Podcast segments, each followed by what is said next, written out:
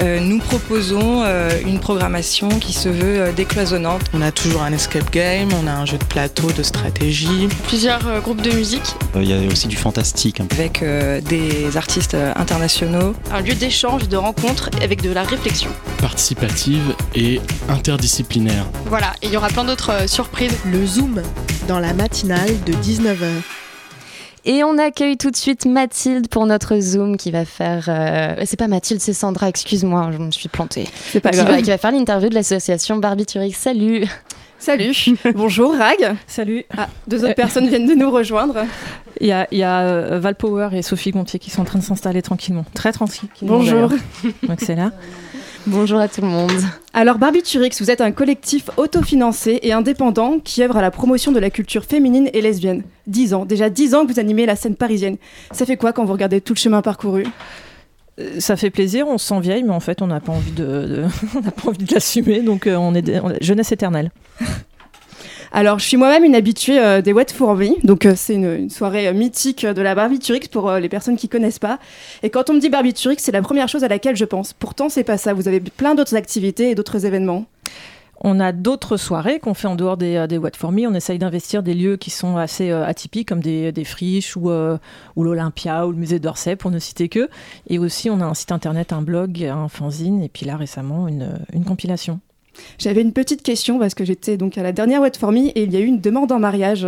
C'est un peu un événement exceptionnel, non? Événement exceptionnel, c'est bien, mais c'est bien parce que non, c'était très mignon. Puis en plus, on, a, on a vu le truc euh, vraiment par hasard. Ça a été, ça a été filmé comme ça euh, au téléphone et on est euh, hyper heureuse pour elle. Moi, j'ai j'ai re- j'ai revu la vidéo plusieurs fois parce que je trouve le regard est tellement mignon et tout ça et, euh, et c'est euh, non mes meilleurs vœux. Comme quoi, c'est un, lieu, du moins une, une soirée importante pour certaines personnes parce que peut-être un lieu de rencontre et de libération en même temps, euh, là où on peut faire la fête en topless, enfin des seuls lieux en tout cas, Est-ce que tu as fait ça aussi? Presque. Moi, la prochaine fois, on t'aura à l'œil. D'ailleurs, je me demandais, parce que enfin, la Wet for Me, c'est quand même euh, assez gros, c'est 2000 personnes. Comment est-ce que vous arrivez à maintenir euh, cette, euh, ce côté safe? Eh ben, tant bien que mal. C'est un travail euh, vraiment en amont déjà avec le club et, on met beaucoup de choses en place avec euh, l'équipe euh, sur place. Et puis, euh, en termes de communication, après, on, met des, on a des petites techniques euh, au niveau des, des préventes. On met pas toutes les préventes en vente. On le fait par des codes, des codes secrets pour pas que tout le monde puisse avoir accès. Puis après, c'est un vrai travail euh, de filtre à la porte. Après, ça pose, euh, il y a toujours. euh, il y a toujours des pour et des contre. Il y a des filles qui comprennent pas qu'on peut pas, qu'on veut pas laisser rentrer son meilleur pote euh, qui est PD, mais ça elles ne comprennent pas. Mais comment ça se fait? Et après il y a d'autres filles qui vont dire euh, attends mais il y a beaucoup trop de mecs. Donc c'est un c'est un c'est un espèce d'entre deux. Mais ça fait euh, dix ans qu'on est sur sur ce euh, sur ce créneau et euh, on peut pas faire des heureux tout le temps. Et il y en a qui euh, qui aiment que les mecs leurs potes soient là. Il y en a d'autres elles ont pas envie. Mais voilà c'est comme ça. Oui, voilà, au bout d'un moment, il faut faire un choix justement pour, euh, pour maintenir cette ambiance-là. Exactement. Là, vous avez eu un petit moment de consécration. Vous allez animer les apéros queer, enfin les apéros queer entre amis. Parce Ah bon que vous avez sorti, oui, votre première compilation. Ah d'accord ok. Oui je me dis merde attends c'est engagé dans un truc je m'en souviens pas. Ok. Comment oui. vous est venue cette idée euh Vas-y Sophie Gontier c'est à toi.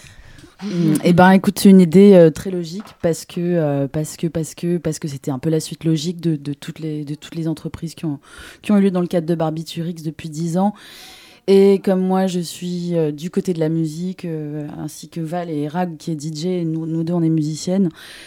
euh, effectivement, le, le- le support phonographique c'était déjà un, désir profond de musicien et surtout dans ce cadre-là. ça prend un sens engagé, donc c'était tout simplement la suite logique. Voilà. une, une très belle suite logique en tout cas.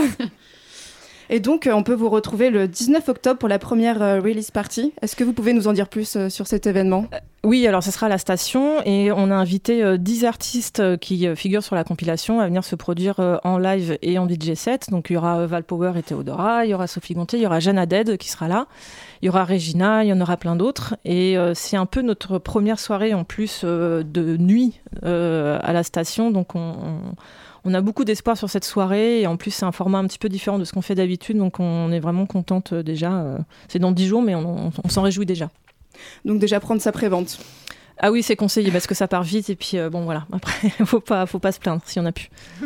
Généralement, on voit qu'il y a des artistes, bah, je pense euh, iPhone iPhone, qui euh, travaillent régulièrement avec vous. Comment vous expliquez euh, cette sorte de fidélité avec les artistes? Ben, c'est Valpoler qui, qui va pouvoir te, te répondre parce que c'est c'est elle qui nous les a présentés il y a déjà au moins 6 ou 7 ans facile. hein. Euh, ben, au départ, c'est des amis et euh, ça s'est fait comme ça de fil en aiguille. Quoi. Après, c'est des gens euh, extrêmement fidèles et puis qui sont loyaux. Donc, quand ils s'engagent sur quelque chose, ils, ils font pas n'importe comment. Donc, c'est pour ça qu'ils sont tout le temps là. Est-ce que vous pensez aussi que c'est lié au fait que bah, c'est des soirées queer, féministes et à destination des, des lesbiennes principalement, et qu'il en existe peu, ce qui fait qu'il y a Oui, un attachement? Après, eux, de- ils sont engagés aussi là-dessus. Ils n'ont ils ont pas hésité à, à, comment dire, à parler de, ça dans leurs concerts, alors qu'ils auraient pu le masquer parce qu'ils sont euh, sur des gros labels et tout. Et du coup, je pense que c'est aussi une partie euh, de. Ils ont commencé toujours dans un truc indé et du coup, ils continuent aussi toujours à, soutenir le milieu indé, même s'ils sont plus euh, aujourd'hui, quoi. Très bien. Et une question bah, pour, pour vous trois. Qu'est-ce que, comment vous sentez l'avenir de, de- la scène globalement queer, féministe et lesbienne parisienne?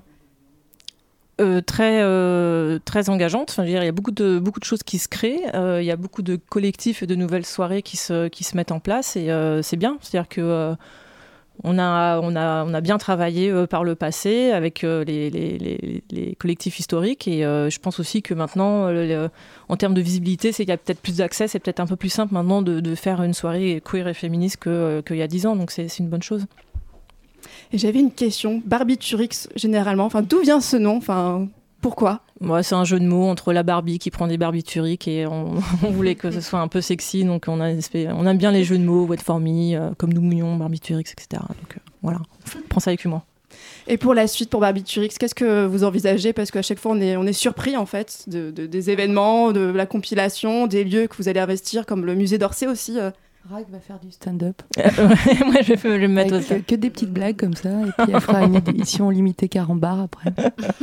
Euh, non, bah écoute, je sais pas trop. euh, c'est vrai qu'on vit un peu comme ça au feeling. Euh, bah, Il y a la compilation déjà, on va la laisser vivre. Il y aura peut-être un calendrier avec des, des personnalités queer qui va voir le jour euh, d'ici la fin de l'année. Et puis, euh, dans, dans, dans le courant de l'année, il y a toujours des soirées. J'ai une petite surprise pour, pour, le, pour le printemps, mais je suis un peu superstitieuse, donc j'ai pas envie d'en parler. Donc j'en parle pas. On va respecter ce choix alors. Et si jamais il y a des auditrices qui, euh, qui ont envie de rejoindre Barbiturix, euh, comment, comment est-ce qu'elles pourraient le faire et euh, dans quel domaine vous avez besoin de, de renfort? On, recherche pas mal d'éditrices euh, parce qu'on va refaire, on va refaire, on va refonder notre site internet là qui, commence un petit peu à se faire vieillot. C'est un, un blog. On a envie de, faire un, joli site internet, donc on cherche des, rédactrices. Donc elles peuvent nous écrire ça à barbiturix@gmail.com. Et puis voilà, moi c'est pas moi qui m'occupe de ça parce que j'écris très mal, mais du coup on a une équipe qui, qui saura les accueillir. Et bah, le message est transmis. Bah, merci Sandra, merci Barbiturix d'être euh, d'être venue sur notre plateau.